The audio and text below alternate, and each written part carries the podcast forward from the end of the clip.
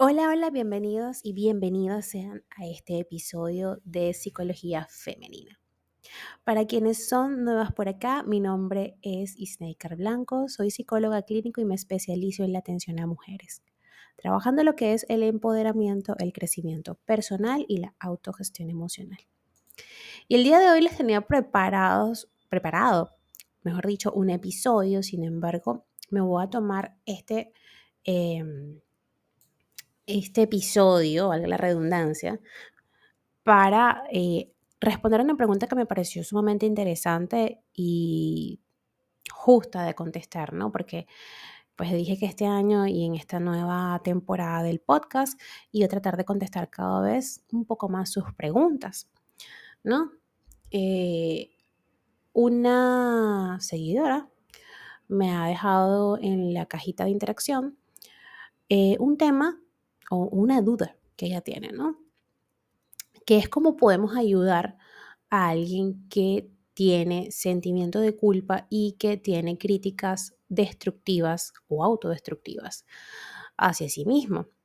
Bueno, bueno, muchísimas gracias por haber hecho esa pregunta porque me parece bastante eh, puntual, me parece muy, muy acorde ¿no? con todo esto de comenzar inicio de año, cambios, pues voy a tratar de contestar esta pregunta, ¿sí? Y por supuesto, si a ustedes les surge alguna otra duda, sugerencia de un tema, por favor déjenmelo saber en la cajita de interacción.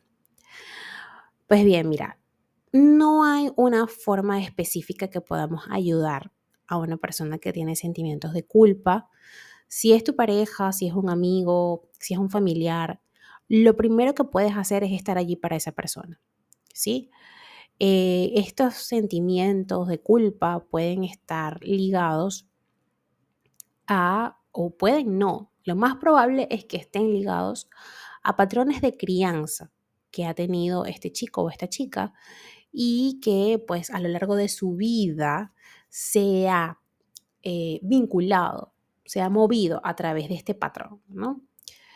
Esto nace de eh, la señalización, ¿no? De que coloquen siempre en esta persona, cuando era pequeña quizás, eh, responsabilidades, responsabilidades que no le competían, que no tenían que ver nada que ver con, eh, con sus roles, con lo que debía hacer esta persona. Pasa mucho, por ejemplo, en el caso de las hermanas y de los hermanos mayores, que le colocan tareas como de cuidar a sus hermanitos cuando no debería ser así. Igual es un niño, un adolescente y debe vivir su vida y cumplir su rol tal cual. ¿no? Esa responsabilidad de cuidar a los hijos es nuestra, de los padres. Es uno de los casos, ¿sí?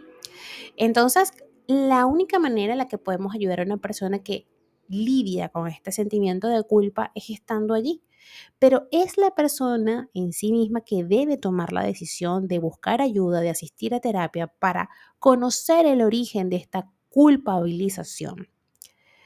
¿Sí? Eh, para conocer el origen de por qué tengo críticas destructivas hacia mí mismo. Estas críticas destructivas tienen que ver con el diálogo interno. Cuando hay un diálogo interno negativo, una autoestima baja, repito, hay patrones de crianza que están ligados estrechamente a estas pautas conductuales que mantenemos en nuestra vida adulta.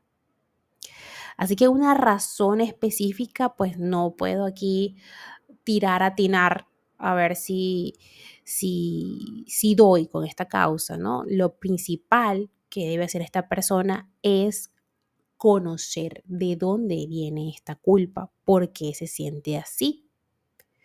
A veces podemos sentirnos miserables e incluso tomar el papel sin querer, por supuesto, de víctima, porque eh, nos entregamos a, este rol de, que todo lo que pasa, pues bueno, nada, es, consecuencia, ¿no? del destino, de, esto tiene que ver también mucho con un locus de control externo, ¿no?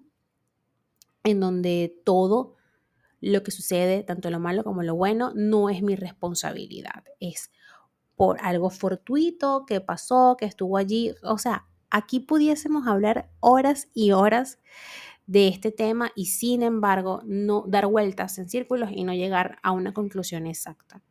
La forma que puedes ayudarle o ayudarla es escucha este episodio, otro quizás que por allí eh, encuentres que sea oportuno, compárteselo, está allí para esa persona, trata de darle palabras de aliento, no desde tu perspectiva, no desde cómo tú creerías que eh, debería ser la vida de esta persona, ¿no? Sino más bien como que ser un poquito más empática, abrirte un poquito más y ver o tratar de comprender la realidad, el mundo interno de esta persona.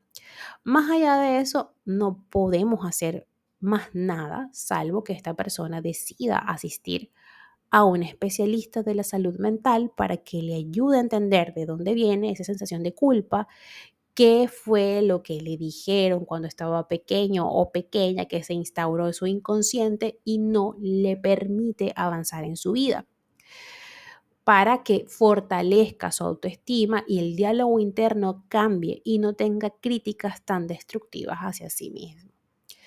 Pero eso solamente puede hacerlo la persona que está padeciendo de ello. Así que, Gwen, espero haber em, aclarado un poquito la duda. Sin embargo, recuerda que otra incógnita que sugiera por aquí o que, que surja, mejor dicho, pues puedes dejármelo en la cajita de interacción de este episodio y también están invitadas e invitados todos a eh, dejarme sus dudas, eh, sugerencias de temas, ¿no? Que me gusta porque se hace un poco más interactiva la, la cosa y así puedo estar cada vez un poco más cerca de ustedes y de responder esas incógnitas de la vida. Estamos en este camino de crecimiento personal juntas, así que las espero en esas interacciones para ver qué tal, si les ha gustado este nuevo formato de interactuar con ustedes y por supuesto la invitación es a que me sigan siempre a través de mis redes sociales, en Instagram, Twitter, Clubhouse, Twitch y Threads como Plenitud 11, en Patreon como Plenitud, TikTok como Psicóloga Snaker Blanco y mi canal de YouTube como Psicología Femenina.